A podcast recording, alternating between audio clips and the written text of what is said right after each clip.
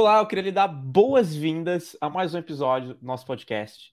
E como a gente já tem feito, esse aqui vai ser um papo super interessante, porque a gente vai falar sobre uma jornada, é uma jornada única, mas é uma jornada meio que dupla também. Porque a gente vai falar sobre Search Fund e o que, que é um Search Fund, e depois do que acontece num segundo momento desse Search Fund, que é justamente a aquisição de uma empresa, e depois o desafio de escalar essa empresa. Enfim, vai ser um papo super legal. É, eu sou o Marcel Almeida, CEO da PM3 e vou ser o host de vocês. Eu estou aqui com o Rodrigo Iannuzzi, que é o CEO da PM3, vai ser nosso co-host. Iannuzzi, eu estou super curioso, é, como sempre, nos últimos episódios eu tenho estado. Mas eu acho que vai ser bem legal. Esse é um, um dos que eu estou mais curioso, na verdade. É, eu acho que acho que esse ponto do, do, do Search Fund vai ser super legal da gente, de descobrir que não é algo muito, muito comum no Brasil, né?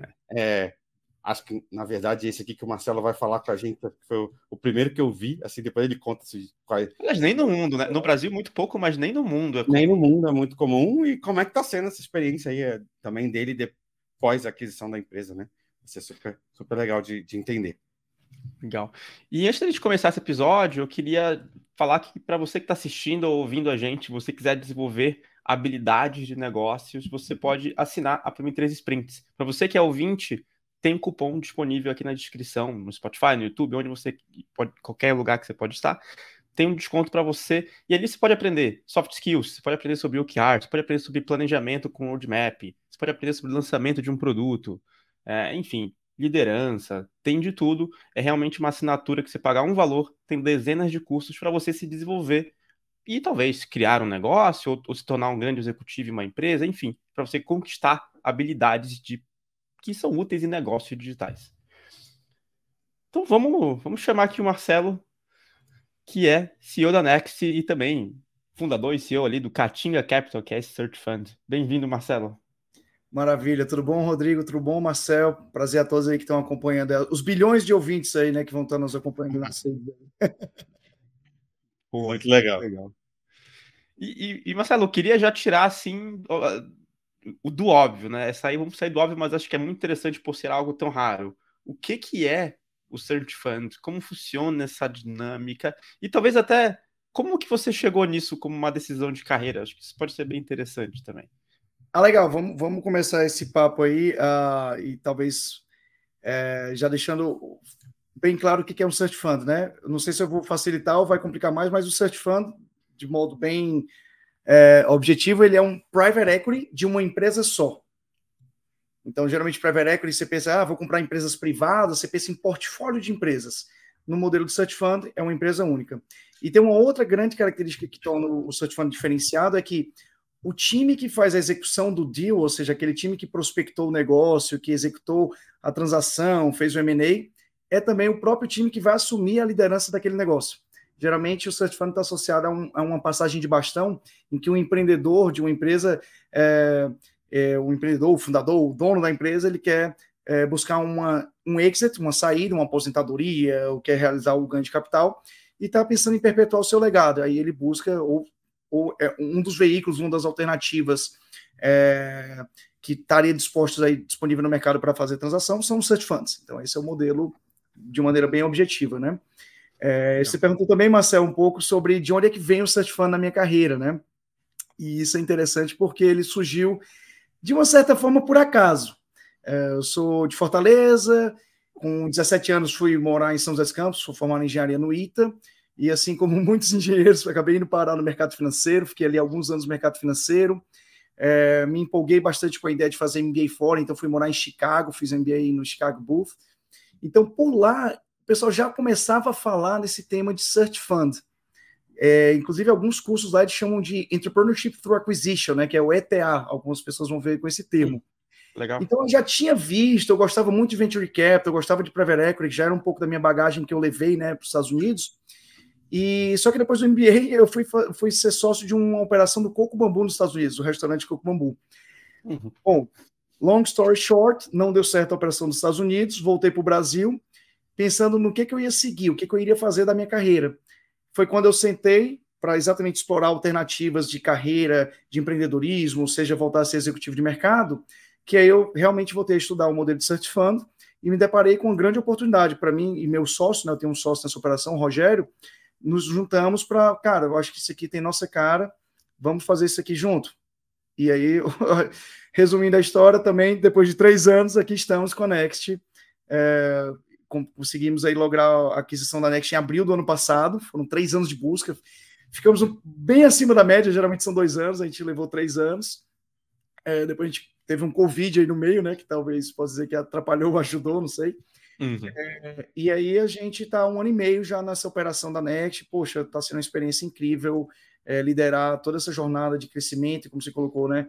Uh, tocar um negócio em tecnologia um, e uma solução que realmente impacta de verdade a, a, a operação dos nossos clientes. Então, acho que isso está sendo uma experiência muito gratificante. Boa, Marcelo. Deixa aí você juntou aí com seu sócio, né, com o Rogério, e criou o fundo que se, o fundo que se chama, acho que é, chama Caatinga Capital, né? Caatinga Capital. Isso. Vamos fazer, botar o nome certinho. E acho que, pelo menos eu tenho essa dúvida, acho que um monte de gente vai ter essa dúvida. Legal. Como é que decidiram criar um search fund? E, e aí?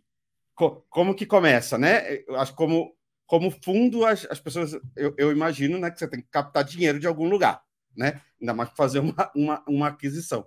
É, como, é que, como é que foi esse começo, assim, né? Com quem você fala? Perfeito. Só para não perder a oportunidade e o bom humor do cearense, né?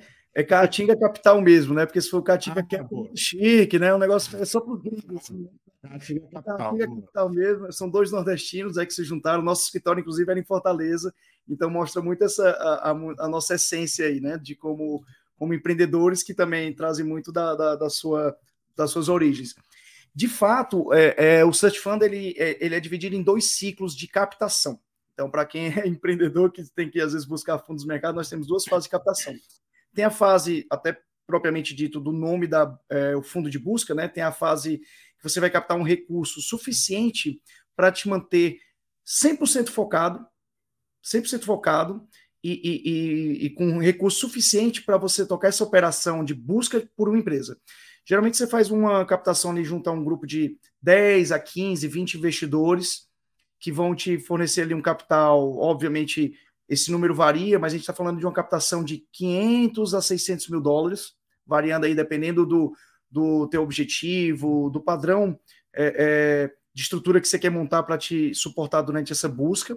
Então, geralmente fica nisso. E se você vai fazer sozinho ou não, então de 400, 500 até uns 600 mil dólares, essa é a primeira captação. E no dia que esse dinheiro pinga na sua conta, o relógio começa a, a, a, a correr, porque você tem ali, esse recurso é limitado, e ele, os investidores não vão dizer assim que você tem que investir em um, dois ou três anos. Eles fizeram aquela alocação de capital e disseram, cara, traz bons negócios para a gente avaliar. E é exatamente nesse momento que, quando você encontra um bom negócio, você avança em negociações, vai ali trabalhando o pitch de vendas, né? O pitch do o investment pitch ali para os teus investidores, você vai sentindo que está aquecendo a transação, que você achou o termo, uma indústria, achou um bom, uma boa, um bom ativo e achou um bom termo de transação, você vai se aproximando até o momento que você diz assim, investidores, negócio fechado, precisa agora de uma nova rodada de captação. E aí sim é que vem uma outra vamos chamar aqui, né, de uma pancada, vem um volume mais elevado de captação, porque a gente está falando de empresas, geralmente aqui no Brasil, as, as, transações já aconteceram, estão ficando aí na ordem de é, 50, 60 milhões de reais até é, três dígitos baixos. Então, assim, tem variado muito o range das operações, mas as captações geralmente são para fazer transações de 50, 150, até quase 200 milhões de reais. Mas esses investidores, quando, quando eles fazem a primeira, o primeiro aporte, desse, até esses 600 mil. Eles são obrigados no, na próxima rodada, tipo uma chamada de capital, ó, agora me dá o resto do dinheiro. E eu fiquei na dúvida também se eles precisam aprovar a aquisição. É, eu também não sei se depende de cada fundo, ou se, é um, se tem um modelo fixo. Muito legal, perfeito. É, é, e até eu tô, vendo que vocês realmente estão bem curiosos, né, para querer aprender bastante aí sobre a operação. É, existe muita literatura, acho que eu já quero deixar, aproveitando nessas né, perguntas, existe muita literatura sobre Search Fund, existem materiais publicados aí, é, o pessoal de Stanford faz muita publicação, uh, inclusive com estatísticas sobre o setor. Eu acredito que é o pessoal da IESE, né, lá na Espanha, que também faz outras publicações e traz estatísticas até, uma com viés mais americano, outra com viés mais internacional, enfim. É, as informações estão aí e eles explicam bastante como é que são, de fato, é, é, o, o, o, passo a passo até para você montar um fundo. Óbvio que na hora que você sai da teoria e vai para a prática, as coisas não são bem assim, mas de fato, acho que tem muita. Qualquer negócio, né? É, nunca é, né? Mas, então, falando para a sua pergunta sobre a, a, o investimento, realmente é um investimento, entre aspas, aqui, mas é um investimento a fundo perdido. O cara te conheceu, é, ele te entrevista, obviamente ele vai te conhecer, eu vou te dar um pouco. Depois eu comento mais sobre a parte do fundraiser, mas só para ser mais específico na tua pergunta, ele coloca aquele dinheiro a fundo perdido porque ele não sabe exatamente que negócio você vai trazer. Ele nem sabe se você vai de fato conseguir é, lograr êxito e conseguir comprar uma empresa. Estatisticamente, um terço dos, dos deals de search fund, estatisticamente global, um terço, talvez menos que isso, já não concluem a, a aquisição. O ciclo de investimento de um, dois anos, três anos, ele acaba resultando em no, em no deal, né? Então, eles, eles colocam esse dinheiro uh, a fundo perdido, entre aspas, novamente, mas eles têm um incentivo que é o quê? O direito de preferência. E aí okay. essa cara. Então, eles é que vão ter o direito de preferência de, na hora que você for chamar o capital, o cara estar entrando no, como se fosse no, uh, uh, na rodada prime ali, na primeira rodada, o que está a transação acontecendo. É, têm esse direito de preferência. Quem não executa esse direito de preferência, tem até uma, um, um, conceito muito conhecido no Search Fund, é o básico, até no modelo, tem um modelo do step up. O cara que não quis investir, ele recebe, pelo dinheiro que ficou alocado durante dois, três anos financiando essa operação de busca, ele recebe para cada dólar que ele investe 1,50. Então, você vê, existem mecanismos de incentivos para que investidores é, é, invistam nessa fase de busca, corram esse risco, mesmo que o deal não seja exatamente aquilo que ele está buscando. O único cenário em que ele teoricamente perde capital é quando a, o searcher, né, a, a, o ativo não encontra, quer dizer, os searchers não encontram o ativo. Então, esse é um cenário. E nesse direito de preferência, aí, obviamente, vocês entendem essa parte de fundraising muito bem.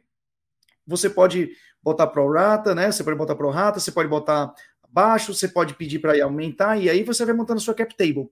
Nesse processo, para a gente, para te contar um pouco da nossa experiência, nós tínhamos 20 investidores é, na, na, fase de busca.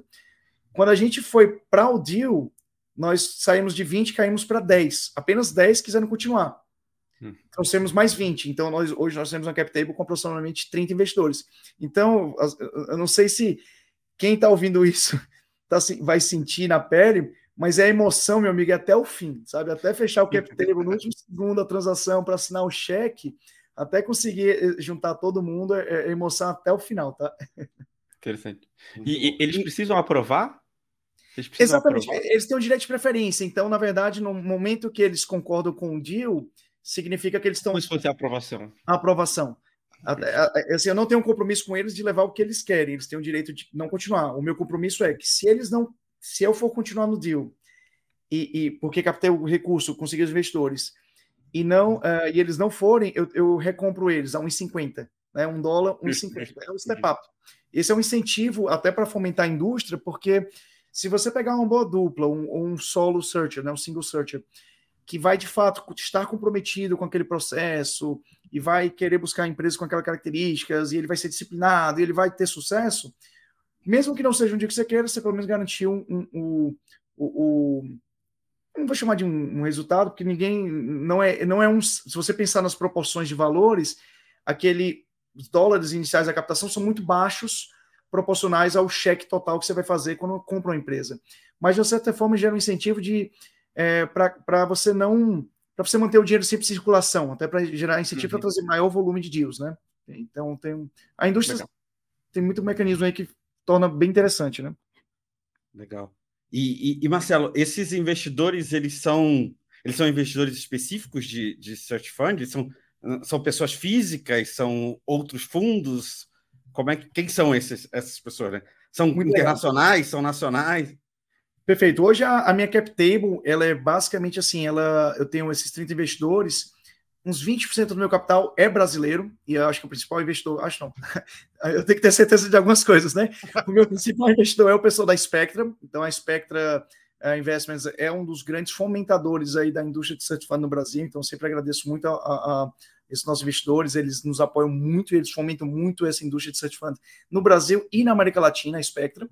E quando você vai, e quando eu vou para investidores não brasileiros, os 80% da minha cap table, aí eu estou falando de family office que ficam nos Estados Unidos, México, uh, desculpa, não são family office, as geografias são Estados Unidos, México, Europa uh, e África do Sul, tem investidor África do Sul, e aí dentro desse universo eu tenho aqueles, eu tenho fundos, ou seja, fundos constituídos, veículos de investimentos constituídos que são exclusivos para Search Fund, é o business model do veículo ser Search Fund, só investe em Search Fund.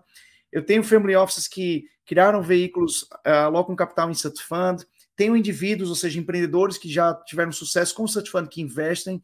Então, é, é bem diversificado é, no conceito de quem investe na, na, uh, em Search pode ser vários perfis, mas uma coisa é fato, né? São pessoas inseridas nessa comunidade.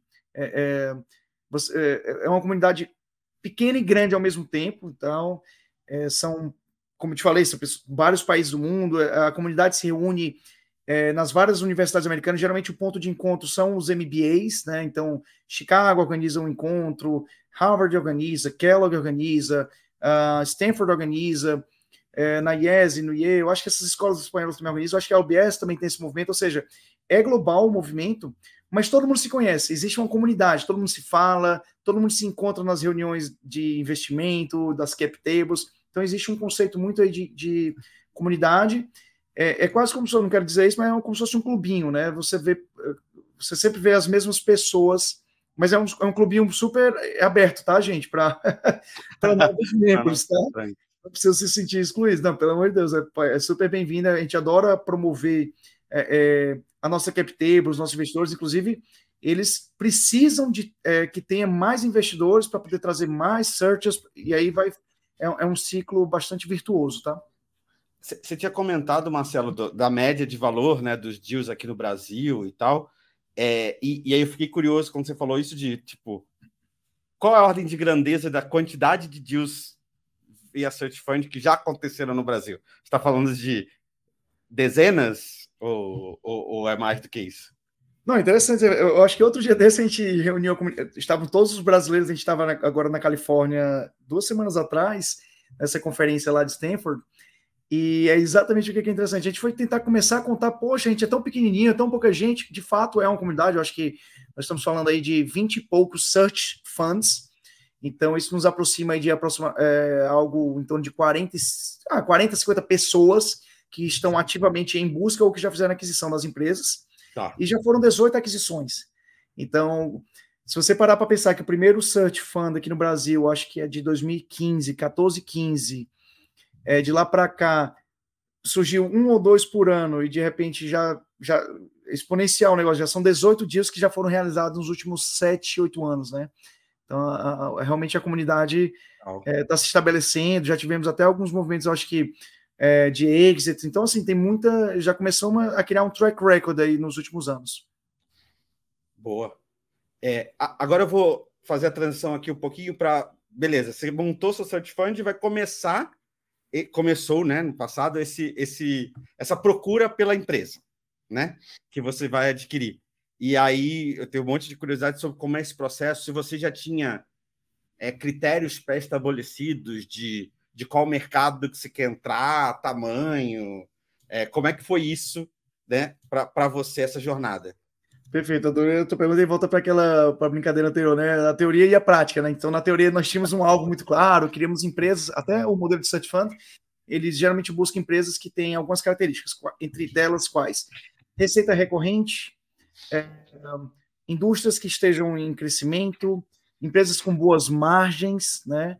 Uh, empresas que já têm um middle management, um, um time de gestão bem estabelecido, exatamente por isso, né? Você vai pegar uma você vai tirar o dono, que é o cara que construiu aquilo, que tem muita experiência, e vai trocar um first time CEO, que não conhece o setor, não conhece a posição, né? Então, é, tem algumas características é, de margens, recorrência, a indústria que estejam crescendo. O que mais eu posso te falar assim que são mais marcantes? Né? Em termos de tamanho que você colocou, geralmente a gente procura empresa com EBITDAs da ordem de então de 10, é, oh, desculpa, de dois dígitos, então essa seria uma busca ideal, então de é, geralmente fica de 10 a 20 milhões, eu acho que geram, é onde tem encontrados aí bons deals, e, e é exatamente o que você colocou. Então, são boas, são boas empresas, são bons ativos. A gente não entra em empresas é, de reestruturação. salvo caso, talvez uma mega exceção, mas é, são geralmente empresas mega cash flow positivas, então exatamente são empresas que já têm geração de caixa.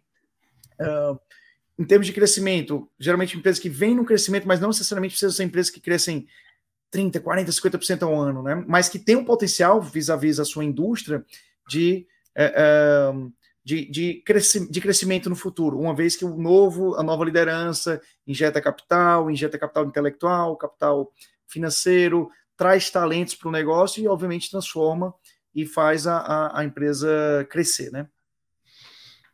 Boa. Legal. Não, não, eu ia perguntar se, se o, o, o, grande objetivo final, acho que a gente acabou nem falando isso, apesar de eu acho que é, mas vale confirmar. É, o grande objetivo final é escalar essa empresa, depois conseguir fazer uma venda dela para distribuir esse lucro para todos os investidores, ou não? É para talvez é, escalar ela, ela começar a pagar muitos dividendos e aí quem quiser ir saindo vai vendendo sua cota depois de um tempo. Como é esse momento aí de, de saída? O modelo tradicional de private equity é, se aplica aqui, tá? É, de fato, busca-se uma saída, reconhecer o ter o ganho de capital. É, então, é, tradicionalmente, mas os ciclos da gente, eu, eu, gosto sempre de falar, são ciclos de longo prazo. Não existe muito o, o ah, daqui a três anos o negócio já tem que estar pronto para ter um exit. Não, existe sempre o ciclo do próprio empreendedor. Uma, é, eu acho que a, a, gente olha muito a questão da equação fundo, equação é, capital, dinheiro são grandes números, a gente esquece que tem uns números mais baixos, que são é, um ou dois empreendedores que estão ali na frente do negócio, e é, eles é quem, teoricamente, definem os rumos do assim, se vai ter um exit, se não vai ter, se você quer crescer mais ou menos. Porque é ele quem tá, é, é a quem os investidores confiam é, naquele compromisso de busca do resultado. Existe também, mas tem casos, tá? Do pessoal que vai. Na própria equação de dividendos existe uma recompra uh, e os, uhum. os, investidores saem, mas o próprio empreendedor continua. Tem vários casos aí no mercado, enfim, de novo, mas a teoria, o padrão, o mercado é ciclo de cinco anos, você vai ter um exit. Legal. Legal. E, e, e aí, indo na, nessa busca das empresas, né? Como é que como é que foi? Imagino que deve ter sido mega desafiador. Você comentou um pouquinho que foi foi um período até mais longo do que você imaginava, né? É, conta para gente um pouco de, de quais foram esses desafios, até também uma ordem de grandeza de com quantas empresas vocês devem ter avançado e conversado para chegar em uma, né? Imagino ter falado com muitas. Exato, e, e, de fato, assim, é um trabalho full time, né? Você, é um, é um full time job, você fica sempre, sempre dedicado àquilo, de segunda eu não, eu não, quero dizer segunda a segunda, que senão o pessoal vai ficar assustado pensando que a gente está. Né? Mas é, é, um trabalho de segunda a sexta, tá? Ó, das nove às dezoito, tranquilo, né? Mais ou menos, né? Mais ou mas menos. assim, é, é, de fato. só você e seu sócio, Marcelo? Eu e meu sócio, mas a gente montou equipe, a gente contratou estagiários, chegamos a ter vários ah, MBA interns, que inclusive alguns deles, inclusive depois montaram o Cert Fund. Então a gente Olha, chegou a ter legal. picos de equipe de duas pessoas, eu e, só, eu e o Rogério, chegamos a ter coisa de 8, 10 pessoas trabalhando para a gente ao mesmo tempo na, na, estrutura. Então, de fato, você acaba montando uma, uma empresa. É, é uma empresa, não deixa de ser, mas monta uma, uma estrutura para fazer essa busca, né? E é tanto que, só para te dar um contexto, hoje no meu Pipe Drive lá, hoje no meu Pipe Drive, eu usava o NetHunt, meu, meu CRM lá, é, hoje tem milhares de CNPJs cadastrados, porque obviamente a gente fez muitos screens, e né, então a gente fazia estratégias de conversar com brokers, ou né, M&A brokers, boutiques de M&A, ou a gente também fazia muita é, deals proprietários, a gente buscava lá identificar setores que eram do nosso interesse e que a gente acreditava na tese e tentava se aproximar de empreendedores que poderiam estar buscando a saída.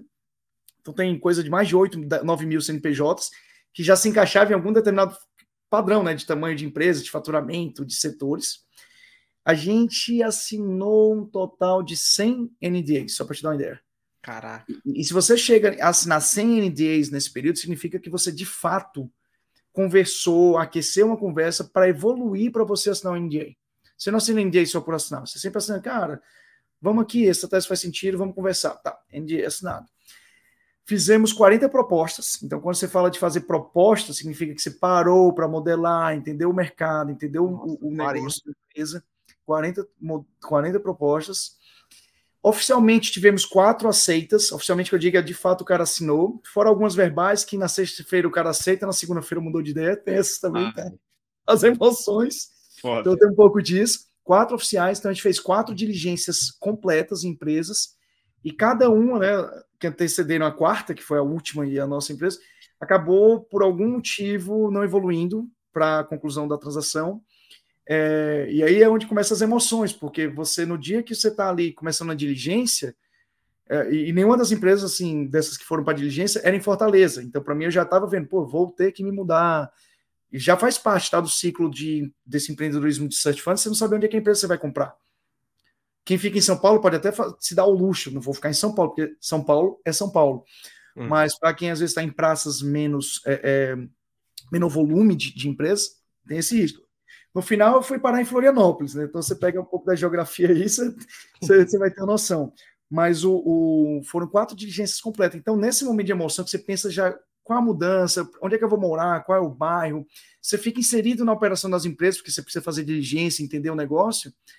E quando você tem que tirar né, do, do, da mesa a oferta por algum motivo, ou às vezes até tive caso do empreendedor na última hora desistir também da, da transação, olha, é, é, é, muito frustrante. Então é a hora que você, como empreendedor, você vê assim, cara, eu tenho uma visão de longo prazo, é isso mesmo, faz parte. Eu já sabia, eu já sabia que isso ia acontecer, poderia acontecer, não tem novidade, mas emocionalmente falando, é, é você vive muitos, muito, muito, muitas emoções, sabe, nesse processo, cara.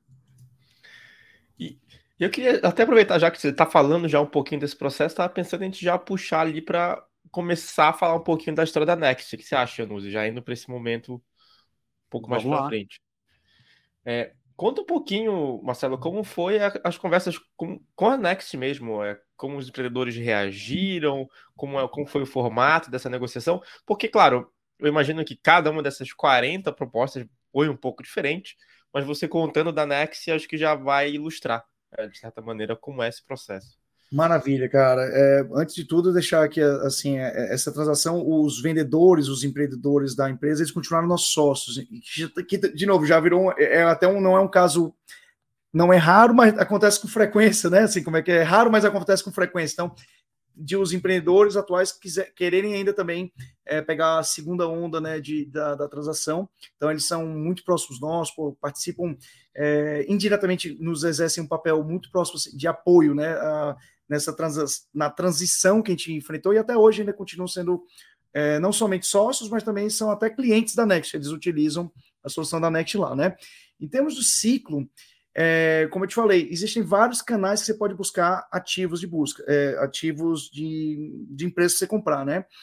E o, o da Next, o que, o que surgiu para a gente foi via uma boutique de M&A. Então, o pessoal lá da Acorn, eles já tinham feito no passado um outro deal com search funds, então eles já eram familiarizados. Eu não sei se a gente que mandou e-mail primeiro ou se eles que mandaram e-mail para a gente, porque é, a gente chegou a sair matéria em jornal, valor econômico, a gente chegou a fazer matérias Fortaleza, a gente postava muita coisa no LinkedIn, a gente era ativo, né? Tentava ser ativo é, para ser quem não é visto não é lembrado, né? Então a gente era ativo uhum. para as pessoas lembrarem da gente. Mas eles mandaram: ó, temos uma tese, é uma HR Tech. Opa, legal, Tech, poxa, está, parece, assim, quando você fala Tech, botou tech no nome, parece o quê? Startup, tal, tal, tal, um negócio assim diferente. Putz, será que vai dar certo? Vamos olhar, fomos olhar. É, e aí, isso foi, eu vou te dizer mais ou menos, foi em julho de 2021, cara. Julho de 2021, junho, julho de 2021. Mandaram a tese, começamos a conversa. Em agosto, eu acho que a gente chegou a mandar alguma proposta, sei lá, um indicativo, muito assim, olha, para seguir, temos aqui essa proposta, beleza. Aí você toma o famoso, é, é, é, aquele silêncio, né? Três meses sem ouvir sobre o deal. O cara fala, não, eles estão vendo, estão avaliando, você entende o empreendedor, né? Às vezes eles não não está decidido, não sabe se vai evoluir. E essa está aí. Outra característica importante de Set Fund. Pegar o vendedor que está comprometido em vender, cara. Porque se você pegar um cara que na última hora muda de ideia, você vai perder todo aquele ciclo de tempo. E lembra, né? O, o time is money para a gente ali, né? Hum. É, o que, que aconteceu ali? Então, em novembro, ligaram para a gente novamente, outubro, novembro. Olha, eles querem voltar a conversar com vocês. Vocês vão lá conversar? Opa, fomos. E aí foi quando o, o negócio de fato é, é, esquentou novamente. E de novembro até abril de 2022, então já estou falando Comecei em julho, eu ouvi falar da Next em julho de 2021. A gente só foi assinar o cheque abril de 2022. Cara, foi muito intenso esse processo de, com eles, porque são sócios, assim, muito abertos, muito transparentes, sempre de, a, a, permitindo a gente a, entrar na operação, conhecer a operação, visitar clientes, entender o, como é que funcionava o negócio deles. Mas foi de novembro até abril, processo de diligência é, legal, né, legal, né, é, financeira, ou, contábil, contábil, trabalhista, fiscal, é, diligência técnica para conhecer a qualidade da tecnologia, né, dos times, a, a questão da arquitetura, a infraestrutura que era utilizada, se o software é, já seguia alguns padrões né, de construção, né, ou seja, boas práticas de, de, de, construção. Então foram cinco meses muito intensos, cara. Aí sim é aquela brincadeira de segunda a sexta, aí você já pode esquecer, tá? Vira segunda a segunda mesmo. Você fica imerso de fato na, na, no deal. Mas um ciclo, você vê, um deal, um ciclo de uma transação é um ano. Né? Então, a, às vezes a gente vê as, as manchetes, né, as matérias, não, o cara captou, o cara vendeu. Cara, isso aí começou meses atrás, né? Nunca é da noite para o dia, né? É, eu lembro quando, quando a, a Lura adquiriu a PM3, foi meses também. A gente teve a primeira conversa sobre o assunto em 2019, com o NDA, mas nada muito sério, e a, e a gente foi formalizar tudo aí, em 2021, porque teve. Aí esfriou e depois voltou mais forte, aí teve a diligência, demora pra cacete. É que as pessoas não sabem, né? Só vê, só vê a notícia, demora muito mesmo. Só vê a notícia. Eu, é. eu, eu, achei até rápido, você falou cinco meses com a Nex, foi, foi um processo até, até bem fluido. É, mas ele foi, é, aí eu não sei qual era o teu contexto, mas assim, ele era porque tinha a boutique de M&A, então o pessoal lá estruturando, assim, começou muito antes o processo de organizar a empresa para já para o processo. Então, a gente começou a conversa em julho, esquentou em novembro, e de novembro a abril é, foi todo esse processo de diligências, validações, inclusive aí também tem do nosso lado, é, captação. Lembra que eu perdi metade da minha cap table, tive que correr atrás da outra metade, então ainda tinha, ainda tinha isso também, né? Aí, tem isso. Então, Natal Renovou foi, foi ali, ó, Natal Renovou foi naquela.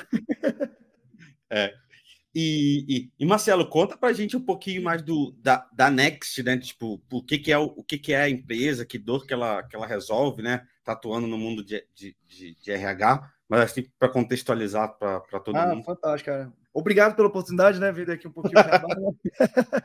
cara, a Next, ela se posiciona é o melhor amigo do RH, né? Nossa solução, ela foca na gestão operacional do RH. O que, que é a gestão operacional? É a parte mais complexa é, dos DPs, dos RHs, aí cada empresa tem a sua é, seu conceito, né? Mas é onde tem números, onde tem um volume financeiro muito grande, que é o quê? Onde você controla horário de funcionários, então ponto eletrônico, controle de escalas, controle de jornadas, tudo em tempo real. Então a gente tem essa vertical de gestão em tempo real, gestão online. É, então muita informação, tudo que você pode imaginar para você utilizar para ganhar tempo, eficiência apuração das horas extras, apuração para as horas trabalhadas para ir para o folha, cara, tudo que você possa imaginar relacionado a essa, essa vertical de gestão é, de horas e ganho de eficiência, você vai ter na Next. Aí o outro pilar é o de engajamento. Então, a gente tem algumas soluções que engajam os colaboradores. Geralmente, a gente está tratando aí de empresas que têm mão de obra descentralizada, empresas de segurança, de facilities, empresas que têm muitas é, é, filiais ou muitas plantas, então esse pessoal, ou que tem uma área grande, é, extensa, de funcionários que não, que geralmente às vezes não são computadorizados, né? São pessoas que estão serviços é, sem computador. Você precisa engajá-los, é, saber se poder mandar uma mensagem para ele, isso tem um dentro do ambiente seguro, você poder transitar é, documentos com assinatura digital também de forma segura, então tem essa parte de engajamento saber o que está acontecendo na ponta da operação, você ter relatórios, supervisão, rotinas acontecendo dentro da plataforma. E, obviamente, que não adianta nada ter a gestão online super eficiente e um engajamento muito próximo dos colaboradores se você não tiver, de fato, também a segurança jurídica. Então, toda a nossa solução, ela segue os mais altos padrões, não só em termos de é, compliance aí com legislação trabalhista, os acordos e as convenções, mas também ela segue os mais altos padrões de segurança de dados e, e também de LGPD. Então, a Next ela tem a ISO 27001 e a ISO 27701, só para ilustrar como exemplo também do nosso compromisso com a segurança jurídica é, dos nossos clientes, né? Legal. E, E, e, eu fiquei também curioso sobre, sobre o tamanho das empresas. Você falou que é descentralizado, mas vocês atuam mais nas empresas gigantes, né? Enterprise, ou é mais small e medium? Como é que. Como é que... Fantástico, é perfeito. A, Next ela atua é, empresas assim, a, a, partir de 100 colaboradores é, é o nosso mínimo assim de colaboradores para a gente começar a trabalhar, até porque é uma solução muito robusta, então às vezes empresas muito pequenas não conseguem nem é, enxergar valor né, numa ferramenta com tanta robustez ou com tanta é, é, é funcionalidade, então vamos dizer assim. Mas o nosso, uh, pensando aqui em termos de modelo de negócio, uh, o, o, os nossos clientes padrões são acima de mil colaboradores, então são empresas realmente que têm uma, uma, um grande volume de, de, mão de obra e que enfrenta essa complexidade, né? Trabalhar muitas escalas, muita gente espalhada. Como é que você controla tudo isso? Né? É muito comum a gente se deparar com situações em que empresas já têm até um sistema de ponto, e aí começa o desafio, tá, Marcel e Rodrigo, de que é, como é que você vende? Aí começa o desafio de venda. Eu acho que vocês devem ter uns cursos aí também de, de venda. Cara, mas assim, o cara já tem uma solução pronta. E eu que sou vendedor de tecnologia, às vezes digo, rapaz, se, tá, se você já tem a, a tecnologia aí, está tá funcionando, fique em paz. Não, não compre a Next, não. Porque é, é, é difícil você trabalhar o convencimento do que é o ganho de eficiência. Mas quando os nossos clientes vêm para a Next e aí eles se convencem, claro que eu uso série de cases, a gente faz visitas, a gente apresenta né, toda um, uma aproximação para eles entenderem de fato qual é o diferencial em relação ao que eles já têm. Uhum. Eu, eu, não, eu digo isso, mas eu, não, mas eu digo isso é aquela psicologia reversa, eu digo para poder tentar ir atrás. Velho, é muita economia que os caras têm de dinheiro, assim, que o cara. Dinheiro indo pelo ralo de horas extras, às vezes horas extras não efetivas, é só porque o funcionário ficou lá no, no posto de trabalho. É, é, não tem controle do que está acontecendo na operação. Então, às vezes, ele nem sabe se o serviço que ele tinha que ele está prestando lá para o cliente, uma terceirização, se está sendo feito com, com, com, qualidade. E às vezes não tem nem segurança jurídica das informações que ele tem na mão. Enfim, então nós conseguimos entrar dentro da operação e agregar muito valor. E isso que a gente sempre busca. E, e só para não colocar até a forma como coloquei aqui sobre a questão do trabalhador, das horas extras, nós temos como propósito tornar as relações trabalhistas mais simples, eficientes e justas. E eu gosto de falar a parte eficiente é financeiro, é menos tempo de esforço, é mais simples é porque quero facilitar a vida mesmo do ser humano que está operando aquele negócio, e justo ele vai para os dois lados. Porque a mesma informação que o colaborador tem é a mesma informação que o empregador tem. Não existe distinção. Então, não existe nenhuma é, é, forma de um não, não, não estar sendo justo com o outro, né? Legal. E, e, e Marcelo, como foi esse momento, momento, momento pós-aquisição? Porque aí teve a aquisição, eh, fizeram todo esse processo aí de cinco meses, você assumiu como CEO. Como, é, como foi esse processo? É, putz, é, eu sei, eu, e eu não sabe, acho que todo mundo aqui sabe, quem está ouvindo provavelmente também sabe que não tem aquisição que não tenha uma pessoa sequer que fica, meu Deus, o que vai acontecer?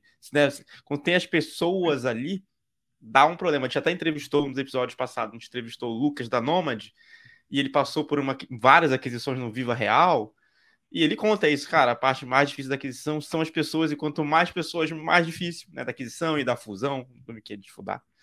Então, conta um pouquinho de como foi essa complexidade para você assumir e dar essa notícia para as pessoas é, e também as ações na sequência. Se você já tinha um plano preparado, logo, ah, pode adquirir, é isso que a gente vai fazer, ou você foi montando o plano ao longo do tempo. Fantástico. Obviamente que quando você tem a tese de investimento, que você vai fazer a captação, você já é, rascunha, né? Você tem um rascunho de um plano de negócio que você imagina que você vai encontrar em termos de mercado, em termos de oportunidade de produto e tal. Então, a gente já tinha alguma ideia do que, a gente ia encontrar ali dentro, até porque durante a diligência você já conheceu os líderes, você já conheceu alguns processos e tal. Mas uh, talvez nada te prepara para o day one, né? O day after, né? É, quer dizer, a vida te prepara, né? E, e eu até te diria, Marcelo Rodrigues, assim, como é que eu encaro, né? Existe um material e um histórico aí de Search Fund que o pessoal listou as nove características. Eu até gostei, porque eram nove, né? Por que não eram dez? Por que não eram quinze? Cinco? O nove eu achei é nove características que tornavam os empreendedores search fund mais sucesso. E eu sempre gosto de falar isso, cara, e eu vou, eu vou trazer aqui para vocês. Faltou um elemento nessa lista. Aí todo mundo, não, mas o que está faltando? Porque tem aqui a questão técnica, competência, dedicação, compromisso. Eu falei, cara, faltou sorte. Às vezes a diferença entre o cara que, que é, comprou uma empresa que não comprou foi sorte. E a gente vê casos como esse de é, me, o mesmo search fund que bateu na empresa, numa empresa nesse ano, dois anos depois é vendido para outro search fund.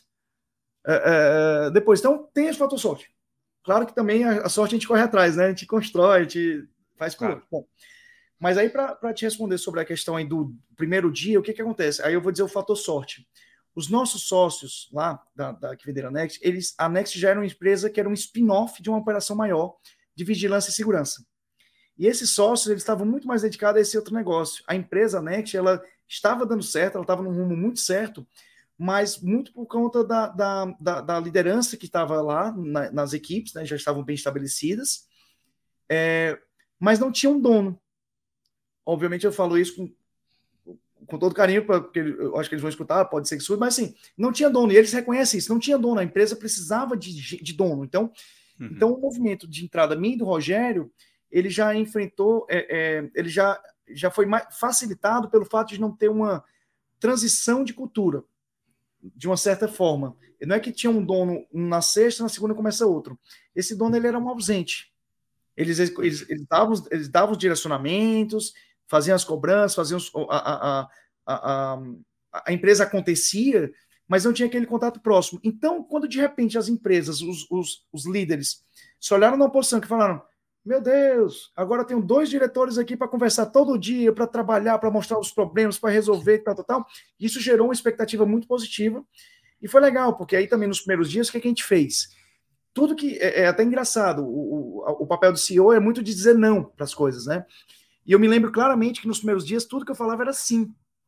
Até um ponto que eu falei, cara, será que eu tô falando muito sim?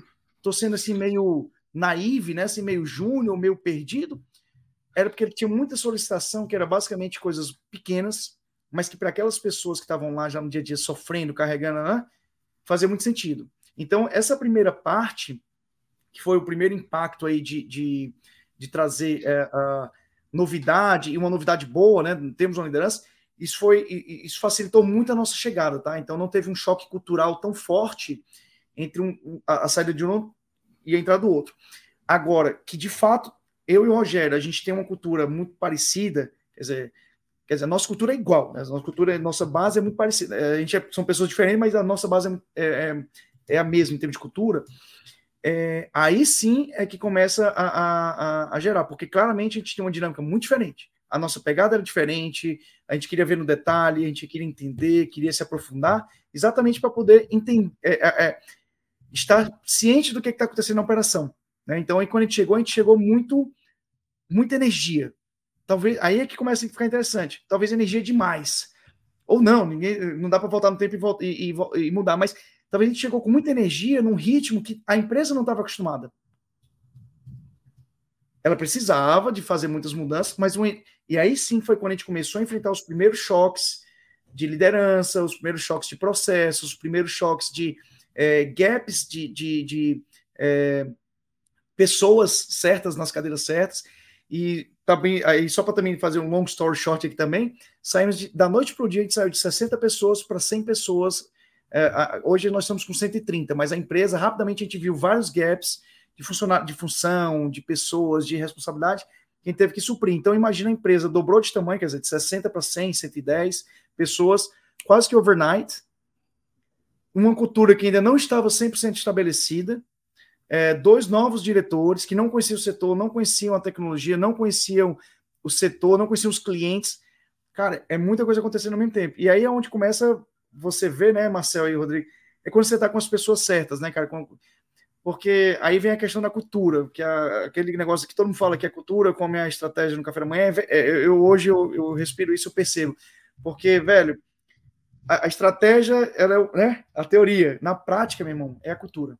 Né? É ela que vai definir ali o, o, o rumo do negócio. Então, a gente tem essa sorte na transição, mas para mas depois no dia a dia foi muito muita conversa, cara. A gente teve muito one-on-ones aí, viu, para ouvir feedback, aprimorar, melhorar, diminuir o ritmo, acertar a comunicação interna, mas foi um grande desafio. Viu? Hoje eu ainda, ainda tenho esse desafio constante, né?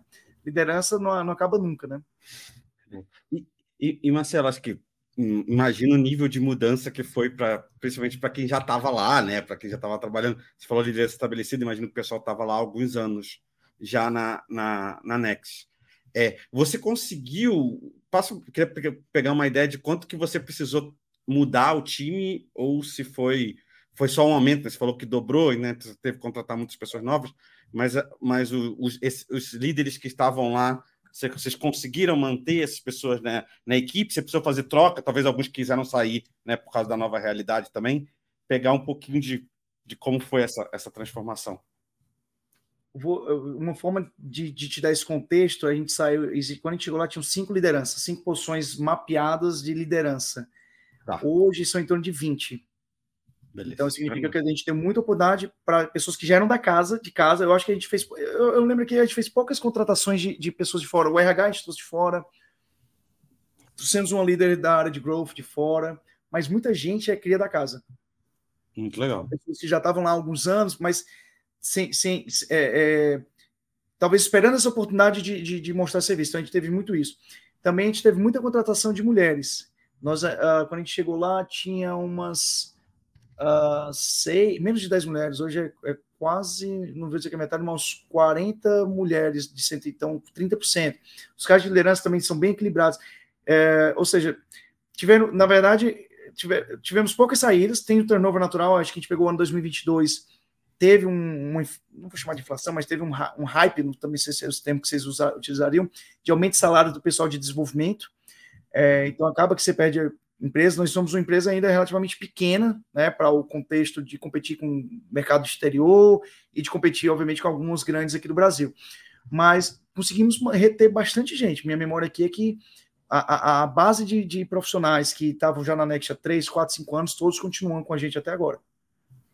Legal. É, mercado exterior, acho que praticamente ninguém consegue competir aqui, né? É. Mas, e, e aí, ainda nesse, nesse momento aí inicial, né? Você falou, pô, tinha uma tese lá é, da, das principais mudanças, né? Você, você, você, quando vocês adquiriram a empresa, vocês imaginaram ali algumas alavancas de crescimento para conseguir chegar, né? Você pode falar para a gente um pouquinho de quais eram essas, essa, essas principais, assim? Óbvio que dentro do que você puder falar, né? Perfeito. É, eu, eu, assim, é, eu acho que até falhei não responder, mas assim, a gente tinha um plano de 100 dias, então a gente tinha uma série de coisas que a gente tinha que fazer nos primeiros 100 dias que a gente já tinha mapeado antes de entrar na empresa. Então, a gente sabia que tinha que trabalhar melhor a questão de contabilidade, financeiro, tinha que olhar as finanças, tinha, uh, tinha que olhar vendas, então tinha isso. Agora, em termos de driver, Rodrigo, me ajuda aí, cara, porque o meu cérebro fritou, cara, eu já nem lembro aquele negócio que era brincadeira, eu não lembro nem o que eu almocei ontem, né? Me, me lembra o que pode ser, porque a gente, em julho, então, três meses depois que a gente assumiu, uma das coisas que foi muito estratégico para a gente importante foi criar uma aplicar uma metodologia de gestão. Então hoje a gente aplicou metodologia de planejamento, de gestão, e ela facilitou muito isso, né? É, é, em termos de, de, de, controlar, né? O que, que é a, o que está acontecendo na empresa, empoderar os nossos líderes para eles de fato assumirem as suas cadeiras, suas responsabilidades, o accountability, né? Então a gente nem tem organograma, a gente tem um accountability chart. Então a gente até usa alguns conceitos assim de uh, o líder está empoderado, ele tem LMA, né? ele lidera, gerencia, manage e ele é accountable. Então, meu irmão, não adianta depois apontar para cima se, se, se, se, você é accountable pela sua entrega. Mas. É, é não, te... vou, vou, te ajudar numa, no, na forma como eu estava pensando, né? Tipo assim, ah, pô, óbvio que você queria crescer, você quer crescer a empresa, né? Mas assim, mas tinha uma tese de como você quer crescer, né? Você ah, quer expandir para novos segmentos de, de ah. indústrias, ah. quero expandir geograficamente, quero é, criar novos produtos para esse mesmo público de RH, né? Perfeito. E, né? Você acabou de responder, é, é mais ou menos por aí. É, é, tudo isso ao mesmo tempo, né? Aí... Ao mesmo tempo, e de, de frente para trás, de trás para frente. Mas, de fato, sim, a, a Next, ela quando a gente chegou lá, 90 e poucos por cento da carteira era de setor de facilities e segurança. Então, são empresas que até diria, uh, tenho muito respeito pelos profissionais que são os nossos usuários. Hoje nós temos 350 mil usuários diários na nossa plataforma, né? Quando a gente assumiu, tinha 180, então a empresa já dobrou de tamanho aí nesse um ano e meio aí que a gente está lá dentro. Muito também reflexo do que já, já vinha, a gente está colhendo também muitos frutos do que, que é o ativo da empresa, né? E, e então hoje já está em menos de 80% depende desse setor. Ainda é muito relevante o setor de facilidade de segurança, que são essa mão de obra que é, é uma mão de obra descentralizada, é, eles ficam em postos de serviços muitas vezes eles se sentem mais funcionário, mais parte da empresa onde eles prestam serviço, do que de fato daquela, da, da, da empresa de quem eles vestem uniforme. É, mas então, de fato, a gente queria diversificar, porque gente, o mercado brasileiro para mão de obra dentro do nosso CP, a gente está falando de um mercado de 12, 15 milhões de colaboradores, né? E o, o setor de facilidade e segurança, você está falando de 2, 3 milhões.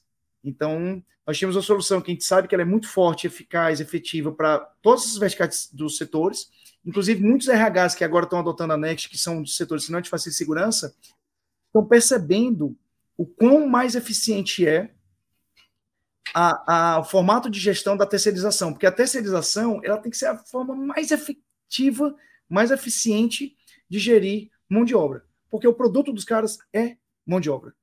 E aí o nosso sistema nasceu para resolver o problema de gestão de mão de obra de facilities terceiros. Agora que a gente está indo para as indústrias, outras indústrias, todo mundo que olha diz: caramba, onde é que vocês estavam esse tempo todo? Né? Então, diversificação de setor é uma coisa que a gente está acontecendo. Expansão geográfica. Quando eu entrei na Next, acho que já ficou claro, eu sou cearense, mas quando eu entrei na Next, a gente vendia zero reais para o Ceará. É, hoje já é entre 5% e 10% do nosso faturamento já é já do Ceará. O meu sócio de São Luís, a gente já está começando a ir para São Luís também. É, então a gente tem esse, essa visão também maior do mercado ser maior do que só São Paulo. Mas, ao mesmo tempo, o eixo da empresa mudou para São Paulo. Então já estava muito evidente que a gente ia ter que mudar para São Paulo o eixo comercial, de relacionamento com clientes, saímos de uma pessoa que ficava em São Paulo, quando adquirimos, hoje são mais de 10. Então, tem essas mudanças de posicionamento também, é, geografia, produtos. Nós resolvemos uma fração muito importante que é o HR Core. Mas o tempo todo os nossos clientes são, nos provocam quando é que vocês vão começar a entregar o ponta a ponta, a gente já faz muito ponta a ponta na nossa visão do que, que é a, a, a dor desse cliente, aquela dor real que a gente resolve. Mas eles já querem que a gente vá buscar outras verticais. Quando é que vocês vão entregar recrutamento de seleção? Quando é que vocês vão entregar admissão? Quando é que vocês vão entregar folha? Quando é que vocês vão. Então, nessa provocação, e vocês que são de produto, né? A escola de produto, você sabe que se você não tiver parcimônia ali para tomar uma decisão por, é, bem embasada, com bastante paciência, até para criar, né, definir os nortes que você vai dar para a empresa, você sabe muito bem o que vai acontecer, né? Tudo que, que reluz brilha, né? Ouro, então você vai acabar tomando decisões. Então, a Next, ela, se fizer mais do mesmo, no sentido de vender, já vai crescer. Se expandir para outros setores, vai crescer. Se outro setor vai crescer. E aí é como você colocou, Rodrigão. Vai, é tudo ao mesmo tempo, né? É, e, e, e, nossa, é interessante você falar, porque é, eu já, eu já trabalhei como, como na posição de produto né, para setor de RH, né? E acho que o setor de RH fala muito isso, e acho que isso vale para outros setores também, né? Acho que o sonho de qualquer pessoa que está querendo contratar é que tenha uma ferramenta que faça tudo o que você quer. É. A gente também tem isso, né? Tipo, putz, meu, o, o, nosso time de marketing seria ótimo contratar uma ferramenta que te entrega tudo. Mas na prática é quase impossível você ter isso e quando tem, normalmente vai ter alguns gaps de qualidade em uma parte ou outra. Para você ter o melhor de cada um, você precisa ter um N ferramentas. Né? E aí, como fornecedor, você sempre fica nessa cabeça, nessa dúvida de pô, como é que eu vou expandindo né, o meu produto de uma forma que eu não queira fazer tudo mal, né, mas eu quero fazer algumas coisas bem, né, é, e aos poucos expandindo e participando mais dentro da realidade, dentro do, do, do wallet, né? De, é. do, do, seu cliente, mas tem que tomar muito cuidado para não dar um passo muito grande. Né? Tenho certeza que vocês já estão. É, é, é, parte das discussões estratégicas que vocês têm que ter. É, doutor, tem, eu acho que eu tenho que fazer uns cursos lá na PM3, viu? Pra... Mas, de fato. É normal, não é fácil. Nem para a é, gente é fácil, nem, nem para a própria PM3 é fácil. A gente ensina isso, mas a gente também discute, fica. Será que a gente devia expandir para esse segmento? Qual público-alvo a gente tem que fazer os próximos cursos? Será que a gente tem mercado regulado? É foda, é foda. É, exatamente. A verdade é que não tem uma resposta certa, né? É. Você tem, tem, eu, eu... tem N caminhos e, e, e tem eu gente que muito... vai fazer tudo e normalmente não dá certo. É. Né? Essa é a grande verdade. Então você vai ter que escolher muito... algum meio do caminho disso. Mas você sabe muito com Yanuse que. Não, perdão, eu falar que eu brinco muito com o Yanuse que age. Consegue tomar uma decisão numérica com alguma coisa, mas a partir de um momento é um salto de fé. É um salto de fé. Salto clássico ali do Lean Startup, do, do livro do Eric Ries lá. É um salto de fé. Não vai dar, só vai saber se foi bom lá na frente e você nunca vai saber se a outra opção era melhor, porque você não fez a outra opção. É. Não dá para voltar. É. Mas, e, e, é exatamente assim a, a, nosso dia a dia, mas você sabe que a gente tem alguns posicionamentos que são interessantes é, com relação à Next. Primeiro que ela combina uma série de ferramentas, em vez de você ter várias ferramentinhas, eu, não, eu nunca gosto de falar da concorrência, porque, como eu falo, se está funcionando, não mexe, sabe? Deixa quieto, está funcionando, né? Tá. Mas você pega várias ferramentinhas de mercado para RH para fazer gestão de ponto, apuração de atestados, tudo que você possa pensar em termos de gestão de RH e operacional, você vai ter no Next. Então a gente se posiciona como one stop shop. A minha segunda posicionamento que eu acho que é de operações, né? É. Na parte de operações pessoal, né? É alguma expressão de departamento pessoal. É, gestão é, operacional, que tem pessoal de campo, sabe? É, é, então, aí tem um outro segundo que eu acho que ainda eu ainda ele ainda vai ser um. No dia que eu conseguir é, comunicar melhor ao mercado essa nossa funcionalidade, eu acho que aí é que está o grande salto exponencial da Next. É porque eu ainda não cheguei lá. O que, que acontece? Todos os clientes da Next, quando olham para a Next, eles falam assim, cara, tô com a Next, tá tudo funcionando, eu tenho minha operação na mão. Aí ele vai assim, meu RP integra com a Next? Então eu vou ficar com RP. Meu sistema de folha integra com a Next? Integra. Então eu vou ficar com RP ou com a folha. Vou, vou contratar um sistema novo. Esse sistema integra com a Next? Integra. Ah, então eu vou contratar. Se não integra, eu não contrato que é exatamente a parte das nossas integrações de APIs públicas. Eu, eu dentro do mercado de RH, a, a Next é um SaaS, mas nós temos os endpoints todos a, API pública. Pode entrar no site lá das APIs públicas da gente. Então, Legal. tudo que você imaginar em termos de customizações que você queira desenvolver, ou de integrações, ou de interações com o sistema que até possa evoluir para não ter interação humana, ou seja, cada cliente nosso vai ter uma inteligência. Por isso que às vezes eu brinco, tá? De abominar um pouco a questão da inteligência artificial. Ela vai funcionar bem para de um modo genérico, mas os nossos clientes operam na vírgula, então ele, cada um vai ter que desenvolver a sua própria inteligência.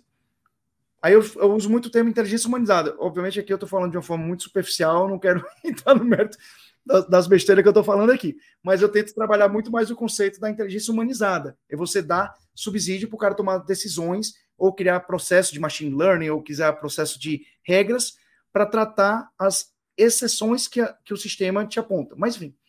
Então, eu tenho um conceito lá que é o de integração, que é tudo. Se a gente não entrega, eu vou integrar. Então, por exemplo, eu consigo trazer web views, qualquer web view. Então, por exemplo, você tem lá uma questão, um, um software de RH de acompanhamento psicológico lá dos seus funcionários. Você pode trazer uma WebView para a ficha do teu funcionário na própria, no próprio Next. Então, basicamente, eu tento copiar de uma forma bem ignorante, porque eu também tenho que aprofundar mais, é o próprio modelo do próprio Salesforce. Ele tem um core muito sólido, muito forte. O próprio Pipe Drive também tem isso, um core muito forte, mas que permite infinitas integrações, infinitas é, é, customizações ou melhorias que vão beneficiar o cliente. Então, esse negócio de um, um sapato para todos, eu não acredito. Até porque eu, eu vendo muita eficiência operacional. Eu só vou conseguir eficiência operacional se, se eu, de fato, entrar na operação dos meus clientes.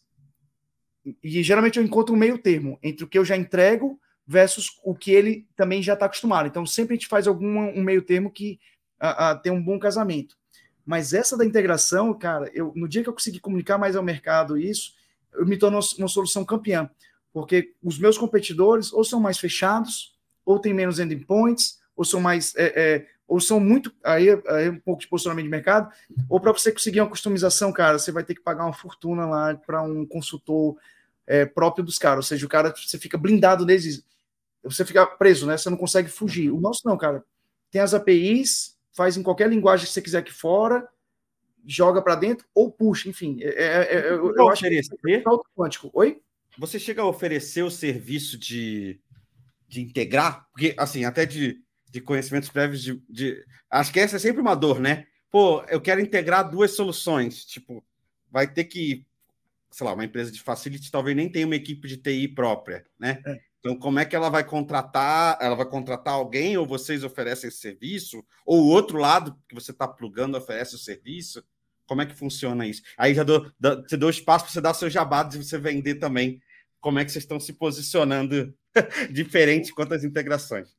Eu, vou vender o Jabá e vou, e vou falar da dificuldade, assim, abrindo, abrindo aqui o kimono, assim, hoje a Next ela não oferece integração como serviço.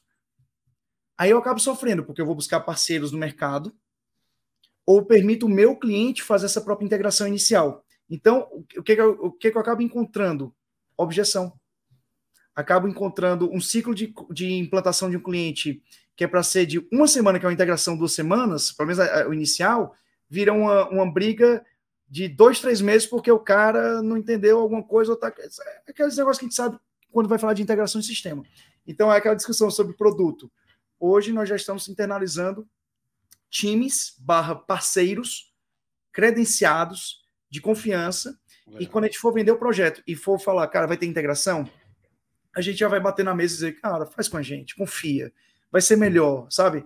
É, é, pega, já que você, assim, até um pouco mais já que você vai para investir numa mudança de sistema, faz direito, vem com a gente, sabe? É, é, é, então, mas isso foi uma discussão que vem se arrastando aí nos últimos meses. E aí, galera, vamos contratar gente, vamos pegar esses parceiros, mas vamos trazer eles para dentro, dar incentivos mais fortes para eles estarem firmes com a gente. Cara, então, é, é, tá aí, é um produto, mas que não é um produto que tem desenvolvimento, mas tem uma inovação em como eu entrego o meu produto para o meu cliente. Uhum. É, é até uma forma. E, como é que, e aí, outro desafio. Como é que eu levo isso, que está aqui na minha cabeça, tá com meus, meus líderes, como é que eu levo lá para a ponta para o meu cara que está lá tentando converter mais clientes? Aí tem o desafio da comunicação, aí começa outros desafios, entendeu, gente? É, aí, mas isso eu, eu, eu ainda pretendo de um jeito levar mais forte para o mercado. Isso, eu sempre falo, mas, cara, vem com a gente, sabe? Eu ainda vou conseguir. Não, e, e, assim, eu, eu acho que as empresas estão ganhando cada vez mais essa maturidade de hum, deixa eu olhar os players do mercado, todas as opções. Porque a verdade é, qualquer mercado que você vai, vai ter mais de uma opção. É. Todas vão ter. De todo diferentes sabores, diferentes tamanhos, diferentes preços. Mas eu tô vendo cada vez mais as empresas atingindo a maturidade. Deixa eu ver se é fácil integrar. Deixa eu ver se tem API. Deixa eu ver se pluga com a minha ferramenta que eu uso aqui. Na VM3, por exemplo, é premissa de qualquer ferramenta que a gente contrata. Tem API aberta, integra com o Zapier, sim ou não. Se for não, dane-se, nem olha, porque a gente não vai contratar. Então, é, isso, isso eu acho que é um, realmente é um, é um diferencial muito, muito legal de vocês. É, ter isso tudo aberto e deixar fácil para a pessoa customizar. Porra, eu acho sensacional. É, esse, esse, esse é o nosso projeto. Né? A gente não precisa falar a gente não precisa falar o nome, acho que até de, até de outro mercado, mas tipo, tem, tem, tem softwares empresariais desses que você tem que pagar para você poder ter o um módulo que te dá direito a integrar. É. Né? É. E isso acontecer. O que, o que para mim é, é uma loucura. É, mas em vários segmentos isso acontece, não é só nesse, tem, tem muitos segmentos. E, e, e, eu acho que isso é uma visão que é, vai tá mudando já. Como tá eu falei, as empresas, isso é premissa, cada vez mais é premissa. Então é muito legal esse diferencial. É, a gente busca muito retorno para os clientes, né? Assim, para cada real que ele gasta com a gente, é muito comum uh, aos clientes darem exemplos, né? Poxa, realmente aquilo lá que a gente está fazendo sobre o controle de hora extra reduziu 25% nossas horas extras. Eu falo, porra, que legal. Quando a gente vai fazer conta, já pagou 4, 5 vezes a mensalidade. Só essa vertical. Fora as melhorias de processo, tal, tal, tal. Então a gente é muito preocupado com isso. E, e aí, eu até brincando aqui também, aqui, voltando aqui, é, eu sou muito besta, né? Porque a gente às vezes nem cobra tanto quanto deveria cobrar da, da, da, que esse pessoal de customização, essas outras plataformas cobram, né? Então a gente é muito. A gente pensa muito no, no relacionamento que a gente tem de longuíssimo prazo. Hoje, eu vou ser bem honesto, cara, o nosso churn da empresa é, é, é próximo de zero. Então, assim, a gente, a gente é, é os nossos clientes estão com a gente. Não vou dizer que não tem problema, porque, pelo amor de Deus, né, cara, é software, tecnologia, usabilidade, a gente está sempre evoluindo mas o que eu sempre trago é a nossa atitude perante os problemas. Nós temos poucos bons e grandes clientes. Hoje são pouco mais de 300 clientes, mais de 350 mil usuários. Temos capacidade aí para atingir nos próximos anos aí, pelo menos aí a marca aí de um milhão de usuários, então triplicar de tamanho nos próximos três anos. acho que essa, a gente tem essa visão aí de, de, de conquistar, mas tentando preservar essa nossa essência, que é de estar próximo do cliente. Até por conta da origem da Next, que nasceu de dentro de um cliente, ou seja, ela nasceu de dentro de uma operação, ela nunca nasceu para monetizar, ela nasceu para resolver uma dor. A gente não pode perder essa nossa essência, que é isso que torna o nosso grande diferencial de mercado. E a minha equipe também é só de especialistas, todo mundo entende a dor do cliente. É, faço questão, é um esforço natural meu, e aí fica até um feedback para talvez os alunos né, de PM3 que estão assistindo, é, os meus devs, eu tento incentivá-los a visitar os clientes. Porque às vezes, muitas Perfeito. vezes, o cara tá, fica lá dentro do escritório, é, vivendo lá, tipo, codando, mas não sabe o que, que ele está codando e para quem. E quando ele descobre que aquele código dele pode impactar é, na vida de uma pessoa, até colocando às vezes na questão, uma pessoa mais humilde, uma pessoa é, uma, é, um, é, um, é um servente, é um faxineiro, uma pessoa de asseio geral. Porra, cara, aí começa ele encarar de uma forma mais. É, é, mais não vou dizer que não é sério, mas assim, de uma forma mais feliz, talvez, a, a construção que ele está fazendo, porque aquilo ali tem um impacto lá na ponta. Né? Ele tem mais empatia, né? Ele acaba aquilo da empatia. É. Muito legal.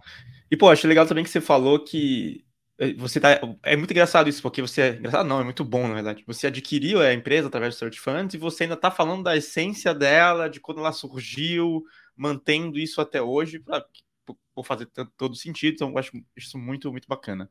Faz toda a diferença. Total. E, pô, eu, eu gostei, eu tô gostando muito do papo, é, e, e, Marcelo, mas eu acho que a gente já conseguiu cobrir muito aqui, desde o Search Fund, é, a história da Next, os próximos passos da Next, e acho que ficou super completo, pra, tanto para quem está curioso do Search Fund, quanto para quem quer saber mais sobre o mercado que você está atuando. Eu, eu curti bastante. Maravilha, gente. Até para fazer aqui o comentário, né? Quem quiser saber mais sobre o Search Fund, pode me procurar no LinkedIn. Eu sou uma pessoa extremamente assim é, acessível nesse contexto para promover a, a, indústria de Search Fund. Eu, eu gosto. Então, pessoas de MBA que estão MBA estão na dúvida, eu disponibilizo ali uns 10, 15 minutos, até porque eu faço três perguntas, né? Se o cara quer fazer, o, se ele quer ir para Search, né? Você entende o que é um Search?